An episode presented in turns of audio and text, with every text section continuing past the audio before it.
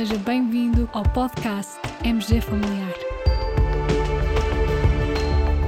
Um podcast sobre temas pertinentes que nos fazem refletir e frequentemente com implicações para a prática clínica. E damos as boas-vindas ao nosso anfitrião, professor Carlos Martins. Será que o vírus SARS-CoV-2 se transmite mais por aerossóis, ou seja, por pequenas partículas que permanecem em suspensão no ar? Ou será que a principal forma de transmissão é por gotículas respiratórias de maior dimensão e superfícies contaminadas, aquilo que normalmente designamos por fómitos? Já vamos com cerca de um ano e meio deste surto pandémico e esta é uma questão que ainda oferece debate científico intenso. E, diga-se de passagem, que é uma questão relevante, pois tem implicações importantes ao nível da saúde pública e do tipo de medidas a implementar para controlar a transmissão deste vírus. Isto a propósito de um artigo de opinião publicado recentemente por Trisha Greenhalgh e outros coautores no Lancet sobre este tema. Mas antes de entrarmos no tema central deste episódio, deixem-me contar-vos uma história. No tempo em que ainda não havia internet em nossas casas, estava eu no meu sexto ano da minha licenciatura em Medicina, no ICBAS, quando, pela primeira vez, numa conferência, num salão nobre do Hospital de Santo António, ouvi falar em Evidence-Based Medicine. Depois, no ano seguinte, estava eu no internato geral, no mesmo hospital. Nessa altura, como é que nós médicos nos mantínhamos atualizados e a par dos estudos científicos mais recentes? Era através de visitas regulares à biblioteca do hospital onde trabalhávamos. À quinta-feira, chegavam as últimas edições das principais revistas médicas. E à sexta-feira de manhã, essas últimas edições do New England Journal of Medicine, do BMJ, do Annals, do JAMA, estavam disponíveis nos escaparates abertos da biblioteca.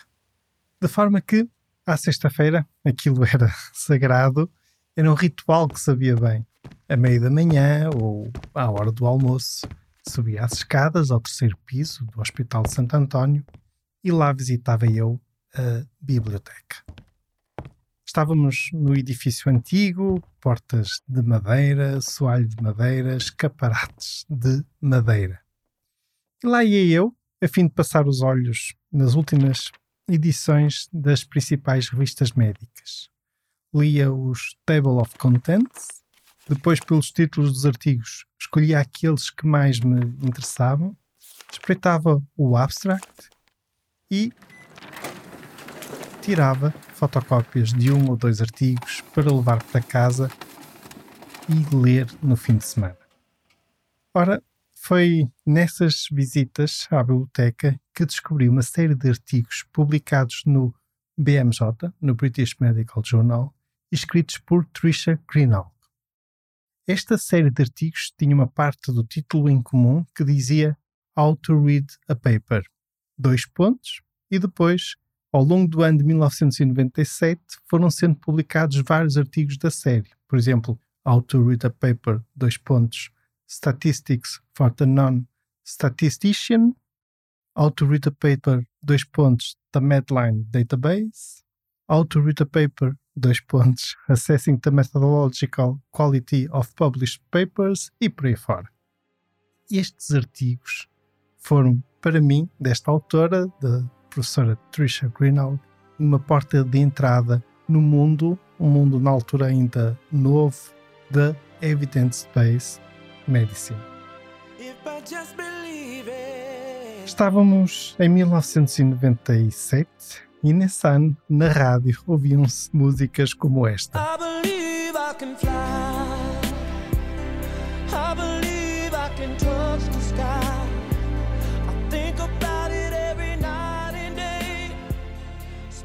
O tempo passa, mais tarde, no primeiro congresso da Wonka Europe em que participei, qual foi a minha surpresa ao encontrar um livro com o título How to Read a Paper. E a autora, claro, era Trisha Greenhalgh. Nada mais, nada menos do que a compilação dos artigos do BMJ. Claro, comprei. Passados mais alguns anos, ao ler o programa científico de outro congresso da Wonka Europe, salvo erro em Florença, vejo um workshop organizado por Trisha Greenall. Fui assistir. No final, dirigi-me à colega, apresentei-me e agradeci-lhe os artigos, o livro e expliquei-lhe a importância que os mesmos tiveram para mim. Trisha Greenall foi muito gentil comigo, agradeceu as minhas palavras e estivemos ainda um bocadinho à, à conversa.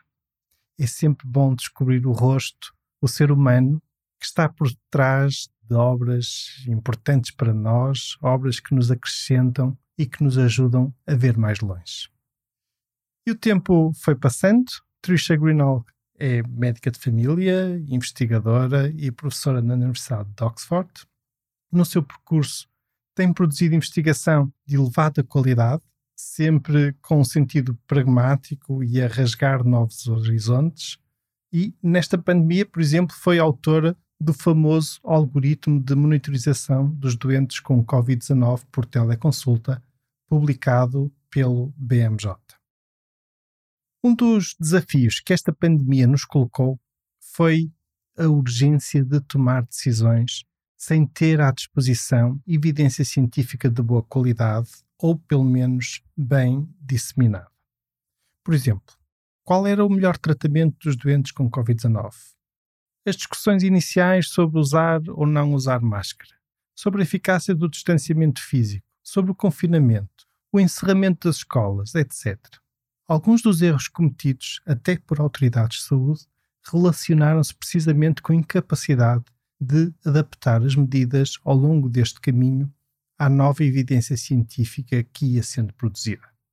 Os decisores das políticas de saúde sentiram dificuldade em acompanhar a velocidade e o ritmo com que iam surgindo novas provas científicas.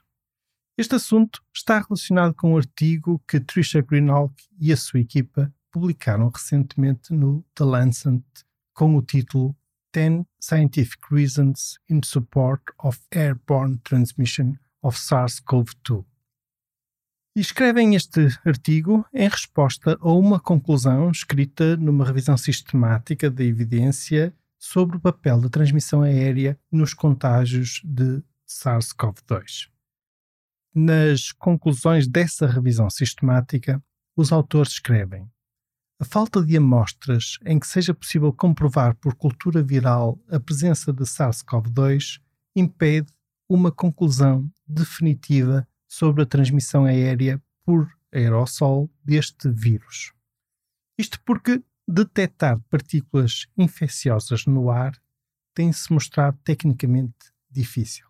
Os aerossóis são diluídos, dispersíveis, constituídos por partículas de dimensão muito reduzida e a cultura viral de partículas tão pequenas tem sido um obstáculo à obtenção de provas diretas. Ora, Trisha Greenall considera que esta conclusão dessa tal revisão sistemática, que curiosamente tem como primeiro autor também um nome muito conceituado da Evidence-Based Medicine, Carl Hinnigan.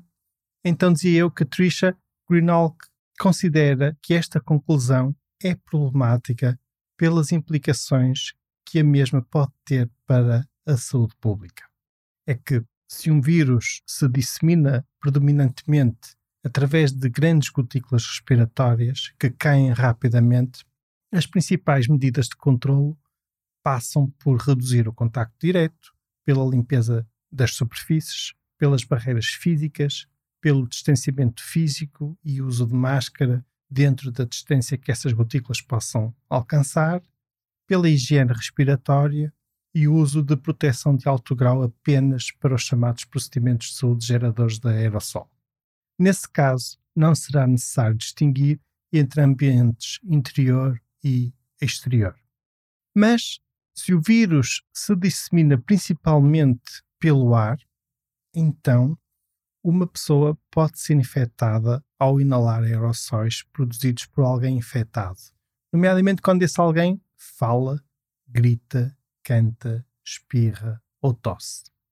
Nesse caso, a redução da transmissão aérea de vírus requer medidas para evitar a inalação de aerossóis infecciosos. Medidas que incluem ventilação, filtragem de ar, redução de aglomerações e redução do tempo de permanência em ambientes fechados. Implica também o uso de máscaras e é necessária muita atenção em relação à qualidade e ajuste da máscara à face, ao rosto. A transmissão aérea por aerossol de vírus respiratórios é difícil de demonstrar diretamente. E é por isso que neste artigo do Lancet, Trisha Greenhalgh propõe que se olhe para outro tipo de evidência científica, para um conjunto de provas indiretas. E neste artigo expõe 10 fontes de prova científica que, no seu conjunto, apontam inequivocamente para a transmissão por aerossol do SARS-CoV-2. E são estes 10 tipos de prova científica o motivo principal que me levou a escolher este tema para este episódio do nosso podcast. São provas pertinentes que vale a pena conhecer, que estão devidamente fundamentadas com referências bibliográficas e que passo então a partilhar convosco. Ponto 1. Os eventos superdisseminadores são responsáveis por uma parte substancial da transmissão do SARS-CoV-2. Na verdade, tais eventos podem ser os principais motores desta pandemia. Este facto é fortemente sugestivo do domínio de transmissão por aerossol como principal via de transmissão. Ponto 2. A transmissão a longa distância do SARS-CoV-2 entre pessoas em quartos adjacentes, mas que nunca estiveram em presença umas das outras, foi documentada em hotéis onde foram hospedadas pessoas de quarentena. Ponto 3. A transmissão assintomática ou pré-sintomática de SARS-CoV-2 de pessoas que não estão a tossir nem a espirrar é responsável por pelo menos um terço e talvez até 59% de toda a transmissão global. Medidas diretas demonstram que o acto de falar produz milhares de partículas de aerossol e uma reduzida quantidade de gotículas respiratórias de dimensão maior. Ponto 4. A transmissão de SARS-CoV-2 é maior em ambientes fechados do que no exterior e é substancialmente reduzida pela ventilação dos espaços fechados. Ponto 5. Infecções nosocomiais foram documentadas em instituições de saúde onde houve exigentes restrições de contacto e uso de equipamento de proteção individual, projetado para proteger contra gotículas, mas não para proteger contra a exposição a aerossóis. Este aspecto é particularmente importante. Recordo que a máscara cirúrgica não nos protege, não confere proteção suficiente para os profissionais de saúde. Ponto 6.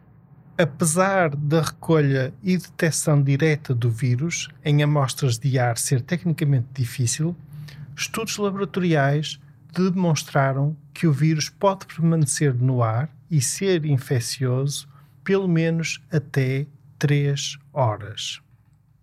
Ponto 7.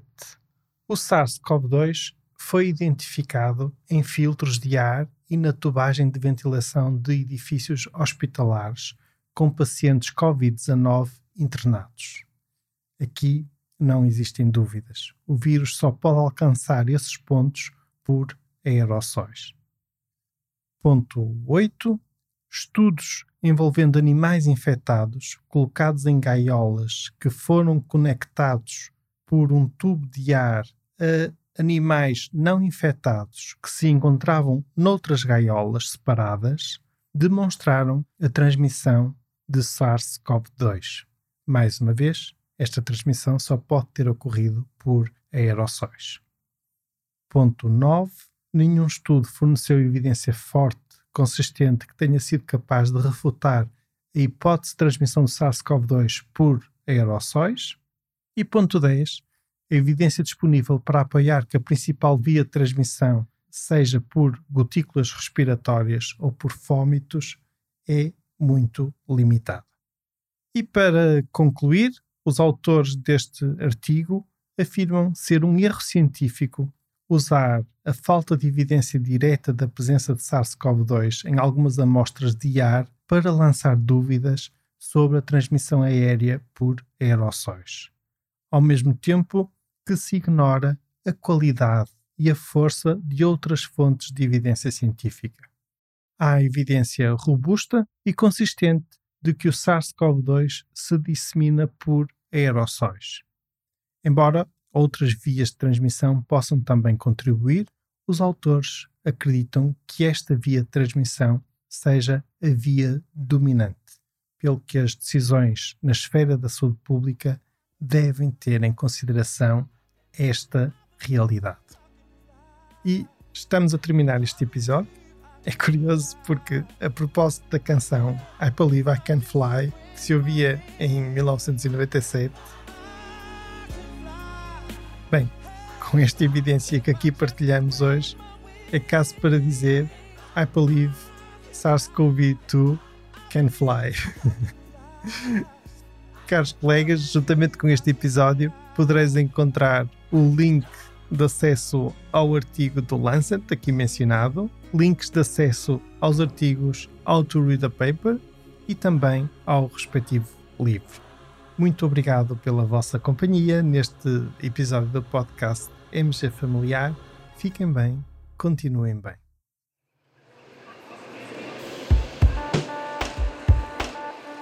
E terminamos assim esta edição do podcast MG Familiar. Muito obrigada por nos ouvir. Se desejar completar a sua leitura, muitos dos conteúdos abordados neste podcast estão disponíveis em www.mgfamiliar.net. Até ao próximo episódio.